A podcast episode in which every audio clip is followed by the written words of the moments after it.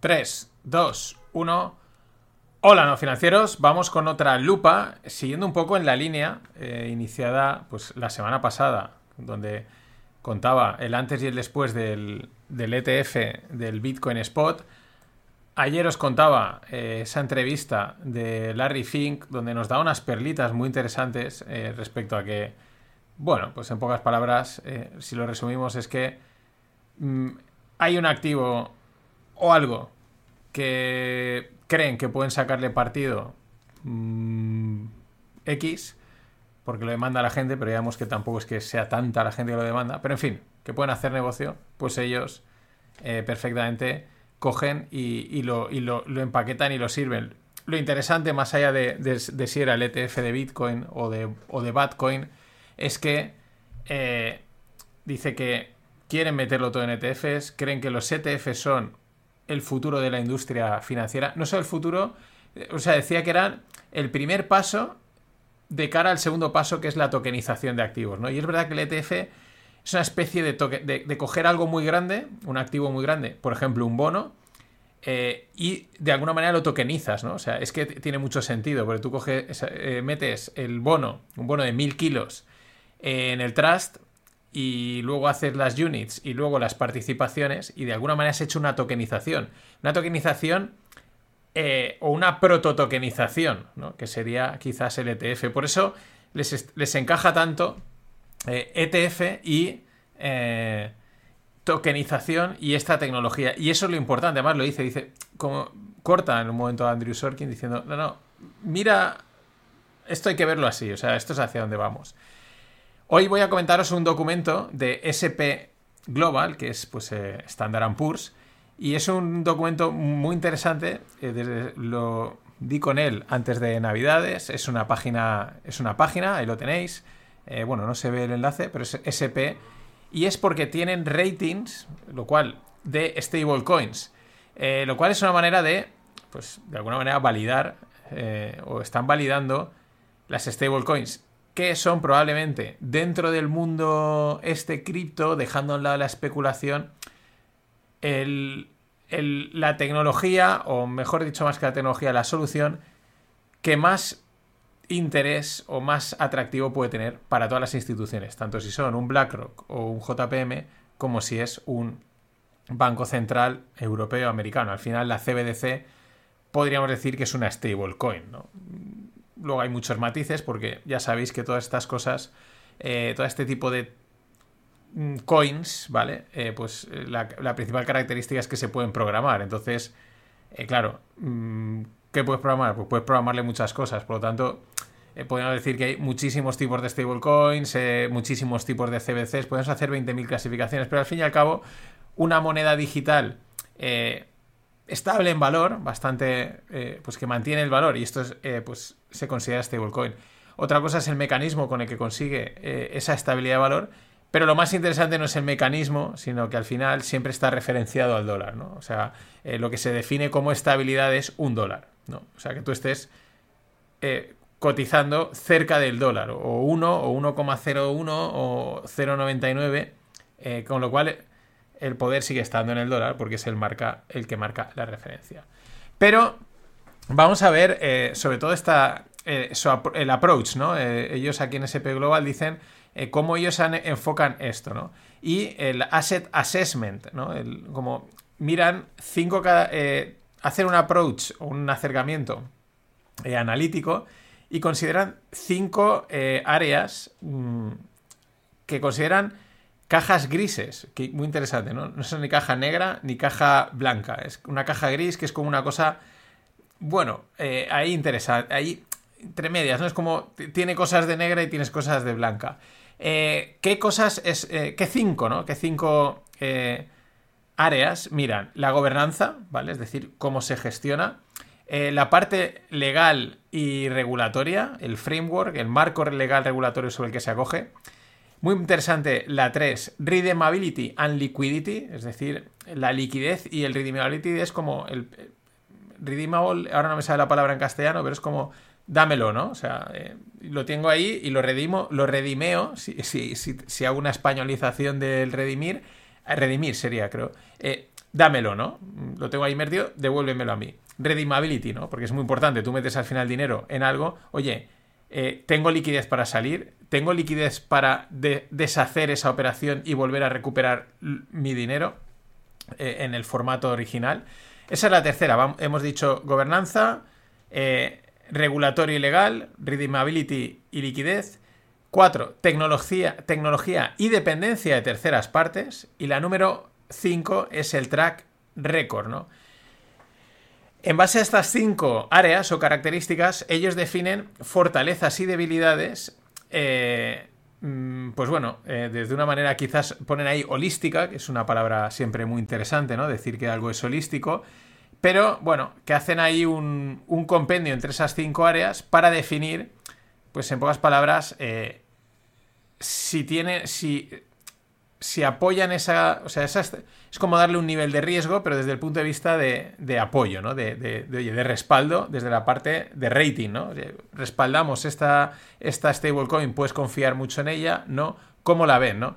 Sigue siendo, yo creo que algo, bueno, pues es un, un, intento, ¿no? O sea, no, es que tenga que ser así definitivo, eh, pero es interesante por el mero hecho de hacerlo, ¿no? ¿Qué más? Pues dentro de cada de estas áreas, que aquí. Eh, Vale, que es que me salta. Disculpad. Vale. Eh, bueno, entonces dentro de esas áreas, pues bueno, hacen también una valoración de la calidad del activo, ¿no? En este caso de las stablecoins. Eh, también teniendo en cuenta pues el, riesgo de crédito, el riesgo de mercado, el riesgo de custodia y otros riesgos que puedan ver, ¿no? Al final, eh, también tienen, por ejemplo, en cuenta respecto a estos riesgos, pues la sobrecolateralización, ¿no? Al final, esa stablecoin, tú me estás diciendo que tiene una referencia 1-1, pero ¿qué hace que, sea 1-1? Estás poniendo dólares, estás poniendo oro, estás poniendo una cesta de otras monedas. ¿Qué estás metiendo para, para hacer esa estabilidad? ¿no? Eh, en fin, hacen una serie de, de análisis o de, de, características o de áreas que tienen mucho sentido, ¿vale? Y en base a todo eso, eh, dicen, oye, ¿qué nivel de assessment, que es como eh, mm, voy a buscarlo porque ahora mismo no, no me sale la traducción y me apetece que me salga. Assessment meaning. Y me ha venido ahora mismo. Eh, translation, disculpad. No, assessment. Ah.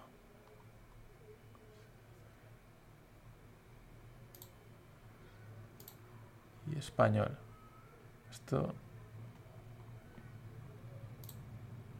Ah, de evaluación. Vale, disculpad, este pequeño lapsus eh, rápido. Assessment lo traduce como evaluación. ¿Vale? Más bien valoración, apreciación. Es una palabra ahí mm, entre cómo la evalúan y, qué tipo, qué, nivel de, de, evaluación le dan al activo. Al final definen también cinco niveles. Muy fuerte, el 1, fuerte, adecuado, constrained, ¿no? o weak o débil, ¿no? Y eh, todo eso, pues lo marcan en esos factores eh, que decíamos, ¿no? Claro, aquí es donde viene interesante, ¿no?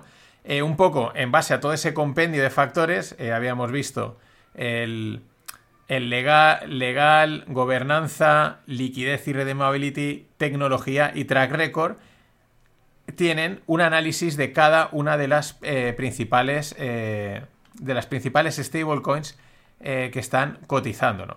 Por ejemplo, la primera, ¿no? Que sale aquí, el USDC, ¿no? El USDC, que es, pues este creo que es el de Coinbase, me parece, pues le dan un le dan un assessment de 2, ¿vale? Bastante. Al final, ya te adelanto que lo que están haciendo es que a prácticamente todas las stablecoins que lo que hacen es un dólar, una stablecoin, ¿no? O sea, hacen prácticamente una paridad 1-1 con el dólar, le dan prácticamente, le dan un 2, le dan un nivel muy alto, y al resto de stablecoins que hacen virguerías para intentar conseguir esta estabilidad, ya las tienen en débiles o constrained, ¿no? Por ejemplo, el USDC, que dice, pues está completamente respaldada, en principio, porque hay pasta puesta, eh, tiene bajo riesgo de liquidez, eh, pero le falta información ¿no? en cómo están protegidos los activos. ¿no? Entonces le dan simplemente un nivel 2 strong.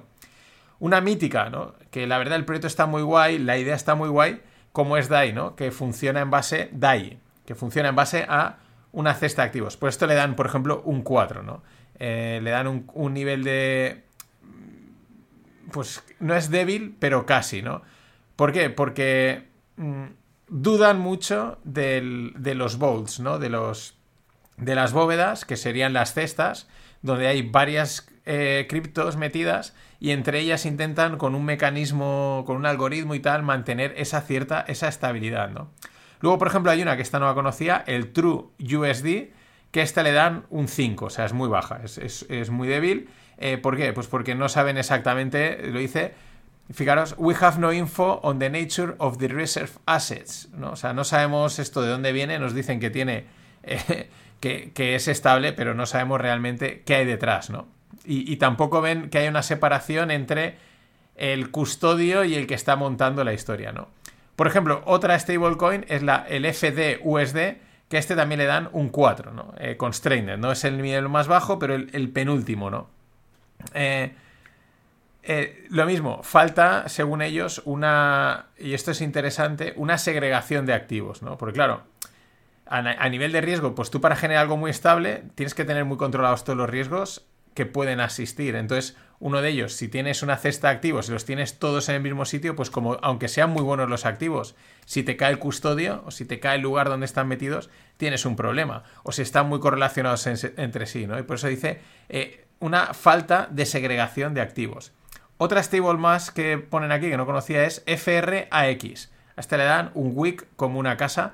No la conocía y dicen que creen que está under collateralized, ¿no? O sea, está infracolateralizada, no hay suficiente respaldo y, eh, y, también tienen dudas sobre la composición de los activos, ¿no? Al final, ¿qué respaldas, ¿no? ¿Qué me estás, qué me estás dando? Aquí recuerdo la frase de ayer de, de Larry Fink diciendo que para que eh, Bitcoin fuese un oro digital debería tener alguna relación, alguna especie de respaldo con el oro, ¿no? Al final necesitas algo muy estable Mm, en el largo plazo, pues o a día de hoy lo más estable es un oro o un dólar o un euro, por así decirlo. Eh, por ejemplo, otra más. Esta sí que le dan un 2 a la GUSD, ¿no? Eh, GUSD, mm, pocas palabras, pues hay bastante liquidez, poco riesgo, poco riesgo por ese lado y para eso le dan un 2, un strong. No hay ninguna que alcance el triple, ¿no? Y por último, la otra USDP que también le dan un 2, es decir, el casi el máximo nivel, eh, porque hay mucha liquidez, poco riesgo eh, eh, respecto a las reservas y tienen depósitos y treasury bills americanas, ¿no? Fijaos que hacen ese balance entre, te dicen entre tecnología, entre el tag record, la gobernanza, la, la regularidad, pero al final lo primero a lo que atacan o lo primero que mencionan es el, cómo está respaldada o qué respalda esa estabilidad, ¿no? Y si es una filfa que se ha montado y que te dicen, te tienes que creer que tienen activos que respaldan, que están, sitio, están puestos en tal sitio y te lo crees, o realmente hay una auditoría o hay, digamos, por así decirlo, auditoría, un, cierto, un control en el que uno puede confirmar que, que hay unos activos que respaldan esa stablecoin. Dentro de cada una de estas que, os he mencionado, podéis entrar y ver más en detalle el análisis que hacen. Yo creo que es suficiente para entender hacia dónde siguen yendo las cosas, ¿no? Eh, y lo decía ayer también Larry Fink. Eh, utilizaremos esta tecnología para crear una divisa digital y van a ir por los tiros, ¿no? Esta stablecoins es algo que van a utilizar probablemente eh, o es la base de una CBDC o de un o de una stablecoin propia que utilicen los bancos para transaccionar dinero entre ellos, simplemente con una especie de token de pues una nueva forma de, transferencia. Igual es la forma en la que consiguen acabar con el IBAN, con el SWIFT, con toda esta tecnología muy arcaica, pero que sigue funcionando. Y la forma ahora será, pues, eso, de wallet a wallet entre bancos, pues están enviando, o entre personas, están enviando vía stablecoin, vía una tecnología y una red, pues evidentemente contrastada y desarrollada y controlada por las instituciones, es la nueva forma, ¿no? Y esto ayer también nos lo anticipaba la Fink diciendo, este es el futuro de la, de la industria. Bueno, esto ha sido todo. Mañana, Jamie Dimon